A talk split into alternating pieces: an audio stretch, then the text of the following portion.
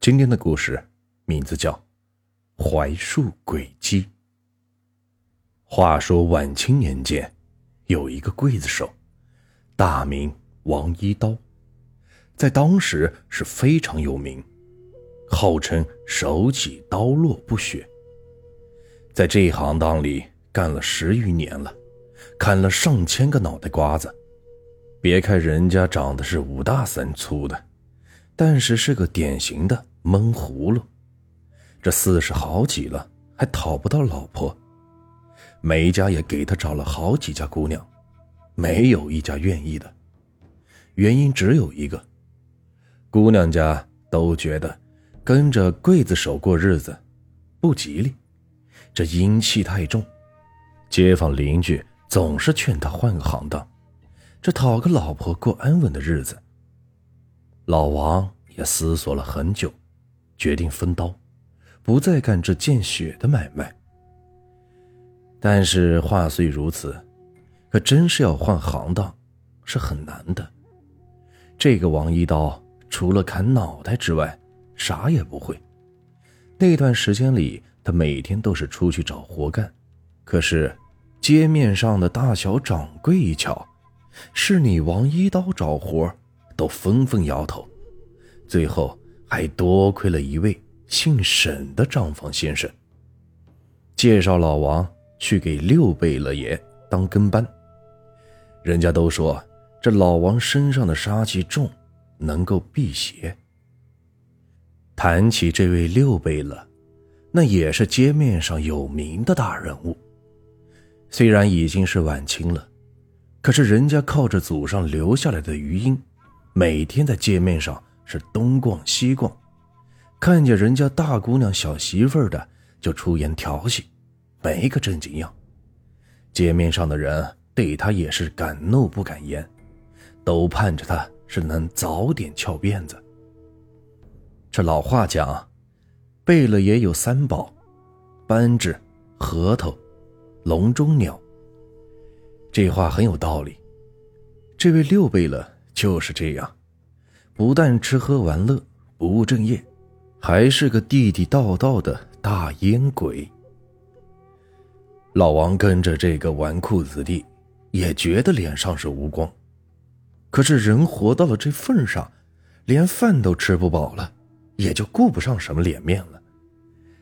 说来也巧，这几天六贝勒的银子也用光了，此刻犯了烟瘾，弄得他是抓心挠肝的。催着老王去给他买，这老王不敢怠慢，一路直奔大烟馆。此刻，天气是阴沉沉的，这种阴郁的气氛，让老王的心中无端的有了一丝担忧。在去烟馆的道路上，必须得经过一片槐树林。这以前就听老人讲，这里边有不干净的东西。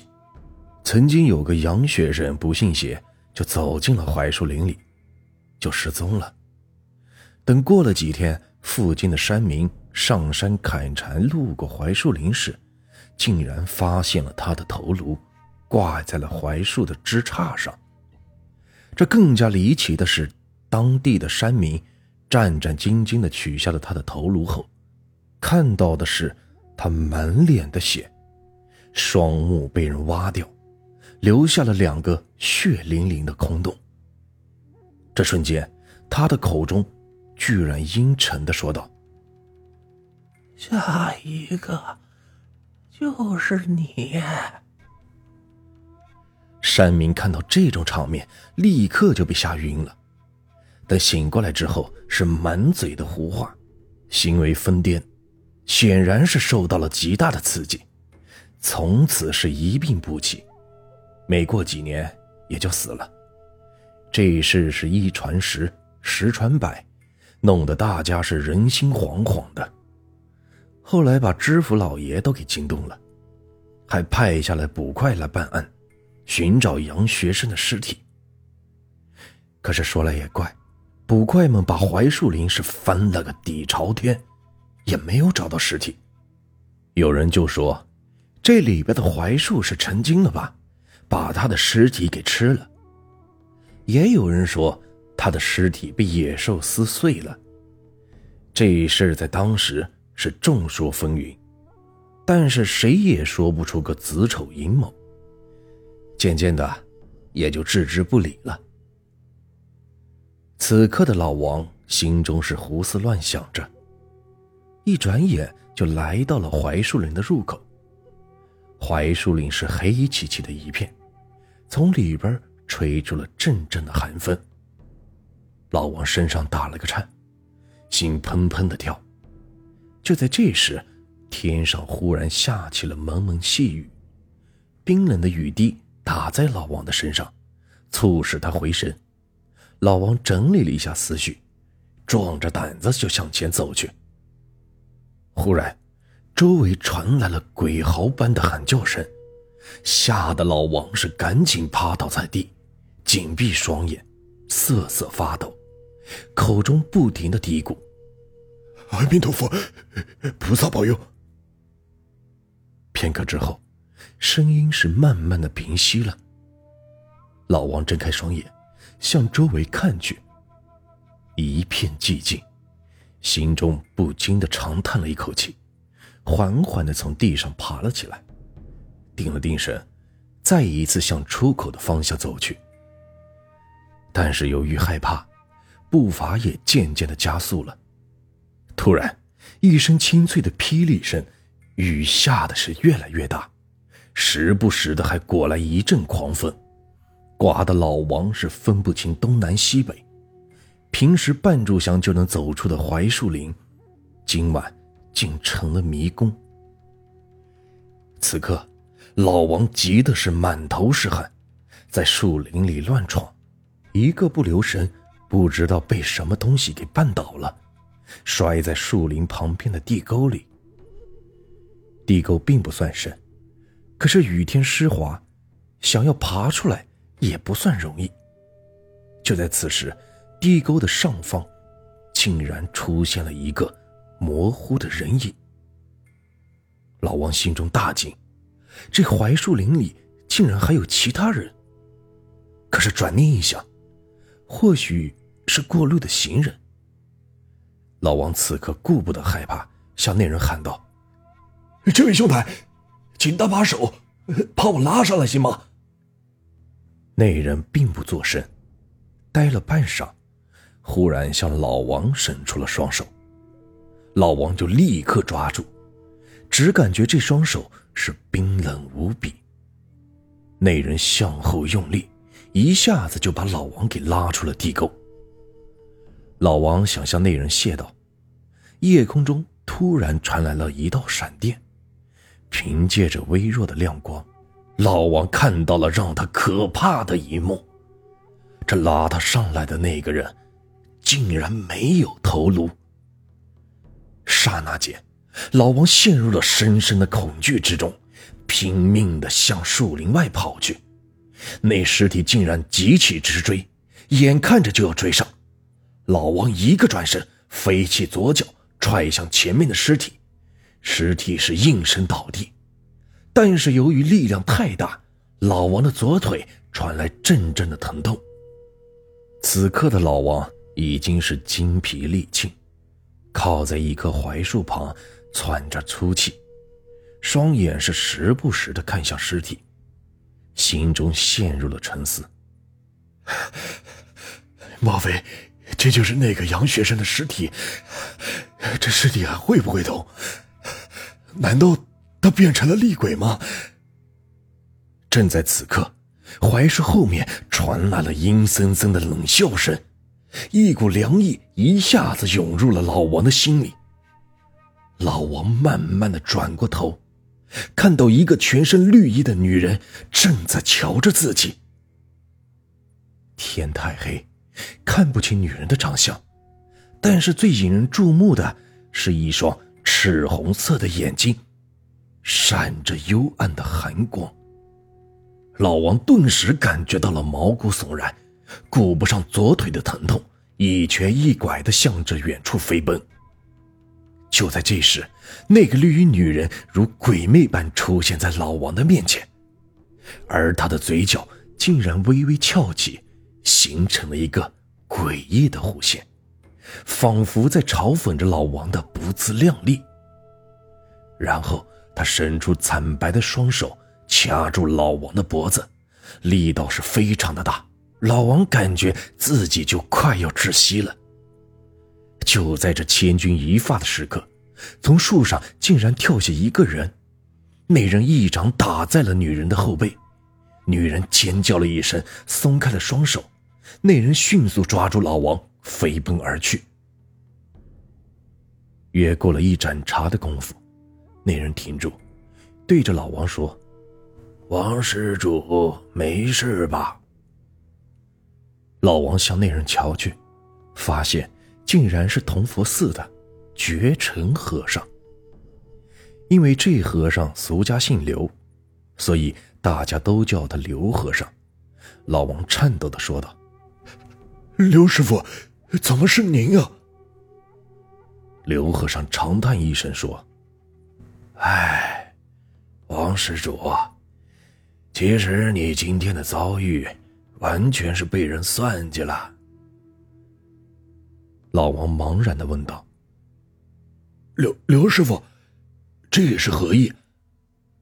刘和尚说道：“这槐树林的女鬼，本来就是六贝勒的小妾，因为不能生育，被抛弃了。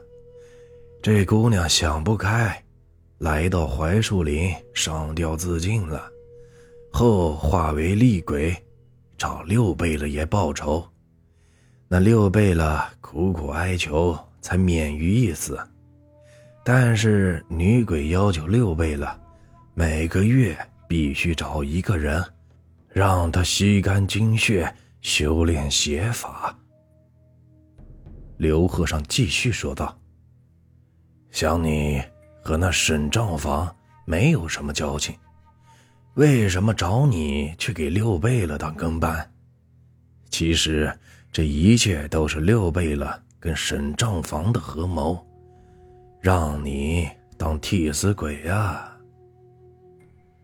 老王听到这里是大惊失色，急忙的问道：“刘刘师傅，那那为什么选中我呀？”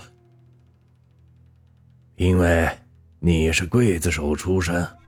身上的阴气重，这种体质最符合女鬼修炼。老王这时才恍然大悟，愤恨的想到：怪不得这六贝勒这个大烟鬼，明知道自己不能离开这物件，还不做储备，原来这都是阴谋。老王立刻跪倒在地，说道：“请刘师傅救我性命。”我不想和那个杨学生一样的下场。”刘和尚说道。“那个杨学生是个意外，老僧曾经劝过他不要进入槐树林，可是他不听，最后被女鬼给杀害，死相是非常的残忍，灵魂也被吞噬了，躯壳成为了女鬼的傀儡。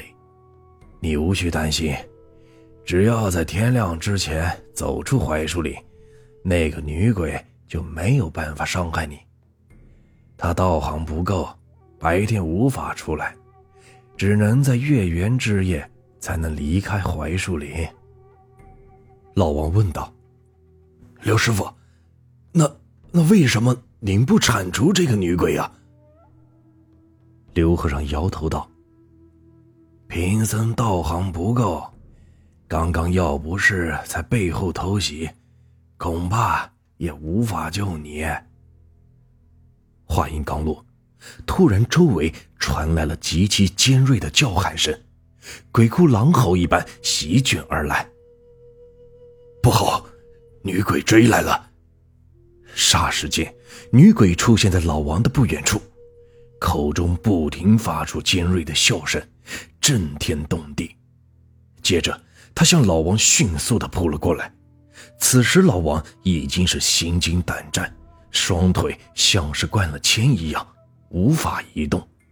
刘和尚立刻口念佛号，飞身向前，和女鬼是斗作一团。可惜渐渐的体力不支了，刘和尚回头厉声喊道：“王施主向东跑！老王用尽全身力气向东跑去，背后传来刘和尚断断续续的惨叫声，声音是越来越小。老王也是不敢回头。也不知跑了多久，突然背后一阵冷风吹来，老王心中大急，暗暗想到：一定是那女鬼又追上来了。事到如今，老王再也没有力气逃跑。只见女鬼离自己是越来越近，已经是张开了血盆大口，准备吸干他的精血。老王现在快要绝望了。忽然，一声嘹亮的鸡叫声从林外传来。女鬼听到这鸡叫声，暴怒的看了老王一眼，便消失不见了。此时。老王也终于看到槐树林的出口，急促的走了出去，从此不知所踪。几年之后，有人传闻，据说有个六贝勒，全家在月圆之夜都死光了，连账房先生都遇害了。真稀奇！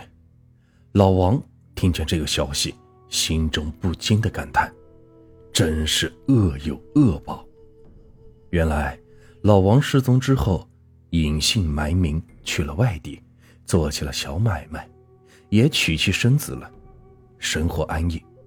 但是这段经历却久久不能忘怀，每晚都会被女鬼凄厉的叫声给惊醒。